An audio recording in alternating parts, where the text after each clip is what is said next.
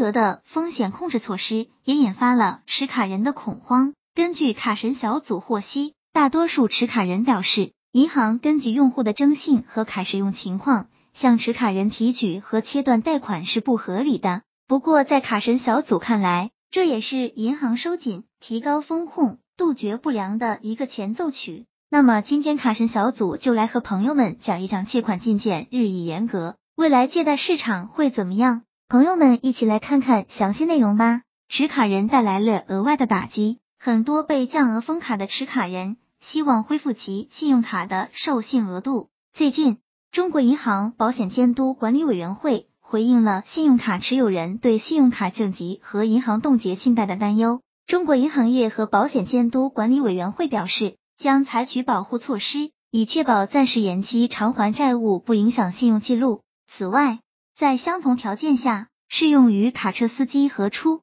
租车司机等特殊群体的贷款的本金和利息暂时延期的优惠政策，从二零二零年年初开始，持卡人的使用环境发生了变化。银行和持卡人之间的博弈已经开始。尽管持卡人正在努力避免银行对风险交易进行监控，但银行无疑会保持主动。当银行的风险控制系统确定信用卡可疑时，必然会降低该限额。为了控制信用卡的逾期利率，一方面，银行已开始采取措施，例如降低信用卡限额，以控制持卡人的虚假交易；另一方面，银行也增加了信用卡催收工作。银行对信用卡的控制，使持卡人的卡使用规定更加严格。银行明确规定，使用信用卡持卡人通过银行采取的一系列行动，使用非正式的交易渠道或虚假手段，从信用卡提取资金的空间正在逐渐缩小。然而，持卡人受到还款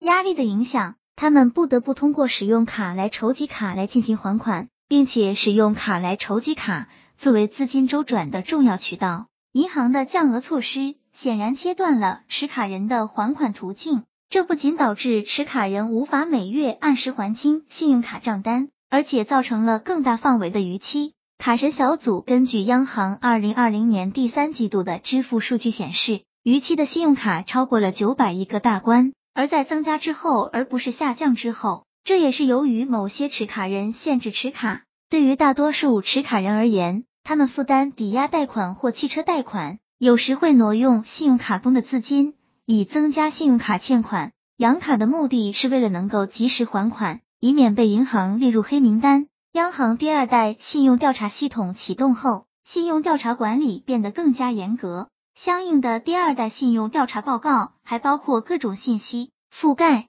了循环贷、信用卡大额专项分期、共同借款人、企业为个人担保。个人为企业担保、逾期后还款等一代征信无法覆盖的信息，在信用社会中，持卡人担心不良信用记录的负面影响，即使在还款压力下，他们也将尽最大努力通过诸如发卡以避免逾期信用卡之类的方法来还款。银行的大规模降级风险控制，无疑将使持卡人的问题进一步恶化。信用卡降级后，有些持卡人没有其他资金来源。也不想支付过高的手续费来尝试分期付款，最后被迫放弃还款。监管部门也意识到这一点，在这一特殊的年份，银行反复控制了信用卡，以减轻持卡人的还款负担。二零二零年一月，中国银行业和保险监督管理委员会通知，因流行病暂时失去收入来源的人们，采取适当的信贷政策，灵活调整住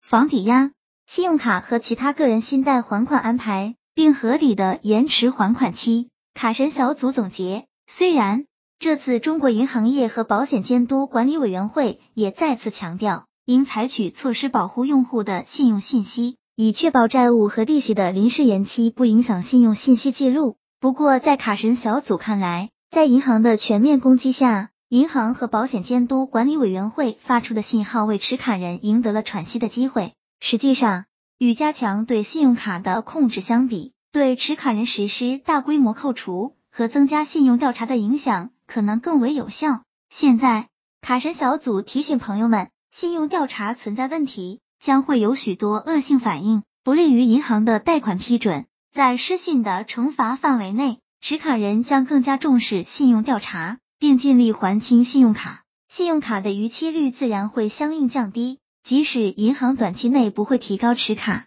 人的信用卡限额，中国银行和保险监督管理委员会的行动也将为持卡人带来重大利益，并将递延还款对信用调查的不利影响降至最低。希望这个资料对朋友们有所帮助。